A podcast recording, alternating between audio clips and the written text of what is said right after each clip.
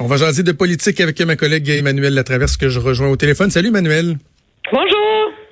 Emmanuel, euh, lorsqu'on on analyse et suranalyse les performances des chefs au débat, une des questions euh, pour laquelle on n'a pas de réponse, c'est est-ce qu'il y aura euh, concrètement euh, des impacts dans les intentions de vote? et on est là, puis on se prononce, on se prononce, puis finalement, whoop, des fois, il se passe rien. Là, dans le cas du face-à-face, il y a des premiers coups de sonde qui ont été donnés, et on voit qu'il y a eu un impact, et c'est négatif pour Andrew Scheer. Oui, c'est le premier impact là, et on le voit. Il y a deux maisons de sondage là, qui sont penchées sur la question. Il y a Main Street et aussi euh, euh, Abacus. Et euh, de part et d'autre, on voit très clairement là, un recul euh, du Parti conservateur au Québec. Écoutez, Main Street leur donne 17% là. Euh, ça, c'est hors de la zone payante. Là. On s'entend là, alors qu'ils étaient plus dans les 24. Faut jamais comparer là, des, des pommes et des carottes, là, genre un sondage léger puis un sondage Main Street. Mais quand même, là, on, on voit qu'il y a eu comme un, coup de poing, là, un mur de frappé et un recul. Surtout, ce que ça vient confirmer très clairement, c'est la montée du Bloc québécois. Là auprès de l'électorat francophone. Là. Et donc, euh, ça, ça vient un peu confirmer là, les tendances qu'on avait vues. Et c'est la raison pour laquelle on a vu là, euh, les conservateurs vraiment tourner toutes leurs attaques vers le Bloc québécois depuis 24-48 heures. Là. Euh, de la part de M. Scheer, de la part de M. Reyes, qui est en point de presse, etc., parce que c'est vraiment devenu le principal adversaire. Le, le calcul chez les conservateurs, ça a toujours été que le Bloc allait quand même grappiller des appuis un peu partout, tu sais. Mais euh, ce que ça vient confirmer, là, c'est que c'est vraiment un duel pour le vote nationaliste, là, euh, entre les conservateurs et le Bloc québécois. Donc, les électeurs de la CAQ, là, qui sont pas souverainistes, là, c'est eux qu'on veut aller chercher.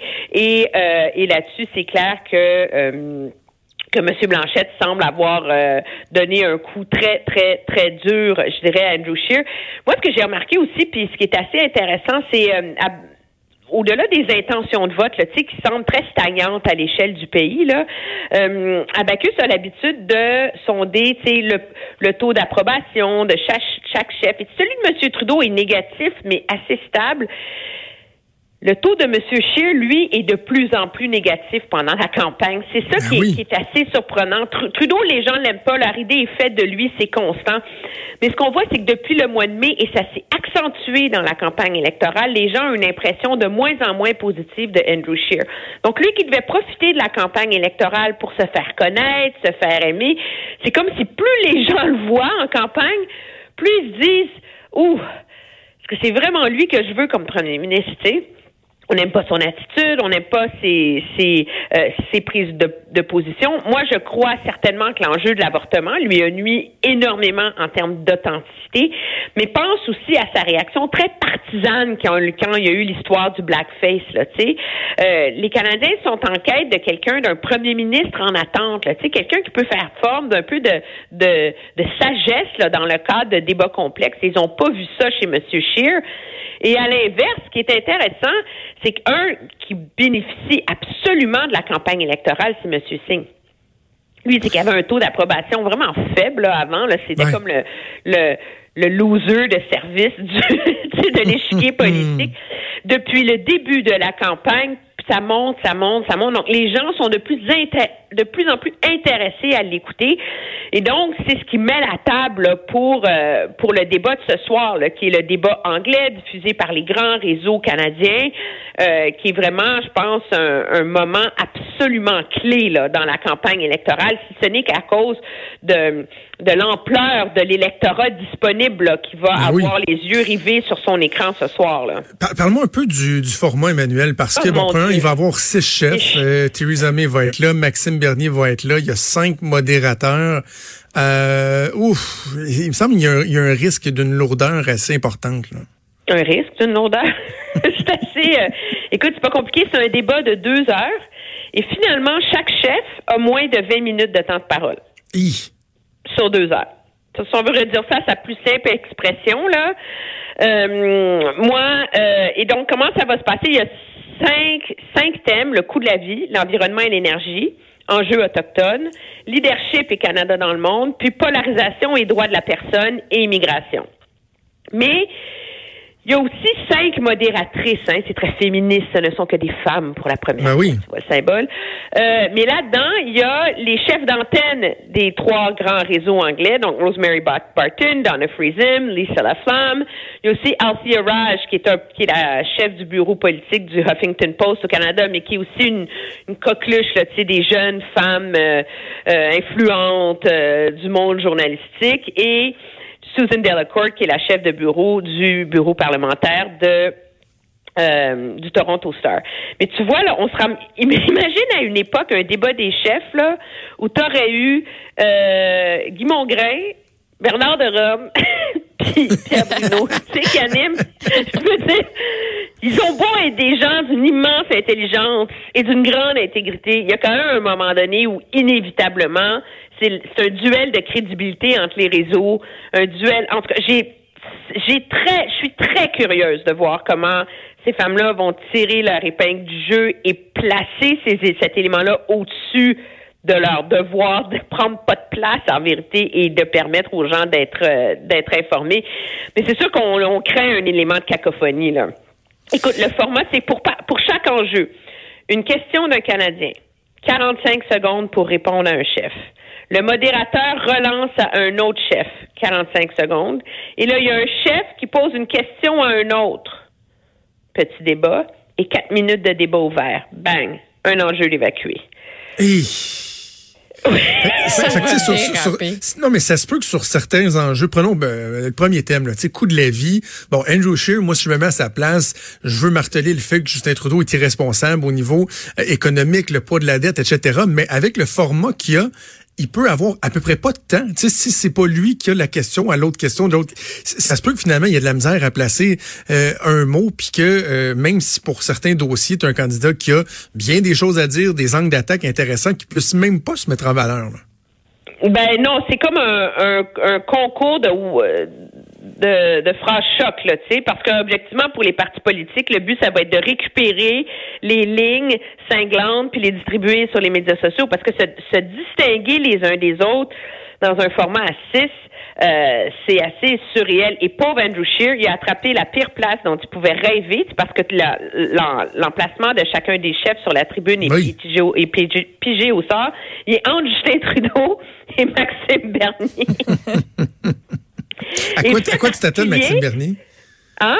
À quoi tu t'attends justement de Maxime Bernier? Euh, parce que, bon, Maxime Bernier, c'est son moment. Là. Son parti lève pas. Personne n'entend parler de lui. On sait pas où il s'en va. Son, son but, c'est un peu... Euh, d'être le Joker, là, et, je le dis sans mépris, là, mais c'est, c'est celui qui a rien à perdre, qui a tout à gagner, et son objectif premier, c'est d'attaquer Andrew Scheer puis d'aller lui voler ses votes, là. Alors, il est le seul qui a un mandat simple, clair et précis. Ouais.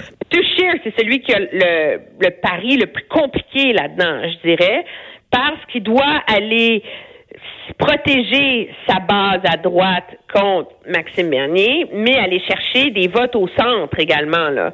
Alors, c'est, c'est à la lumière de la semaine désastreuse qu'il y a eu la semaine dernière, ce soir, ça passe ou ça casse, là.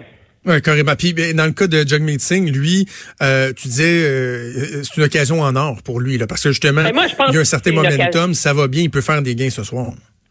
Oui, et, c'est sûr que pour notre électorat au Québec, il est un chef qu'on suit moins attentionnément, là, mais vendredi soir, qui rit pas de moi, là, mais j'ai écouté du début à la fin un de ces rassemblements.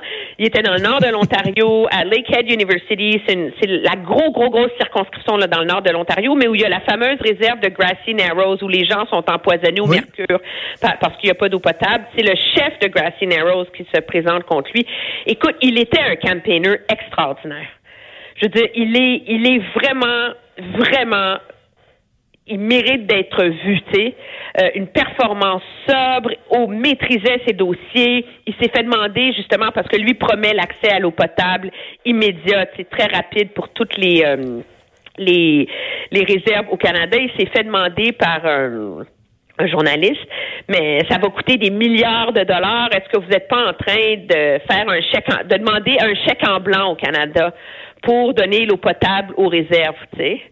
Et Jagmeet Singh, mais sans même hésiter, a répondu, écoutez, si c'était à Toronto qu'il y avait du mercure dans le dans l'eau potable, est-ce qu'on aurait un débat sur combien ça coûte donner de l'eau potable aux gens?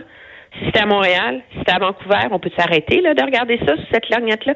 Il était très bon. Alors lui, ce soir, c'est vraiment son moment pour briller.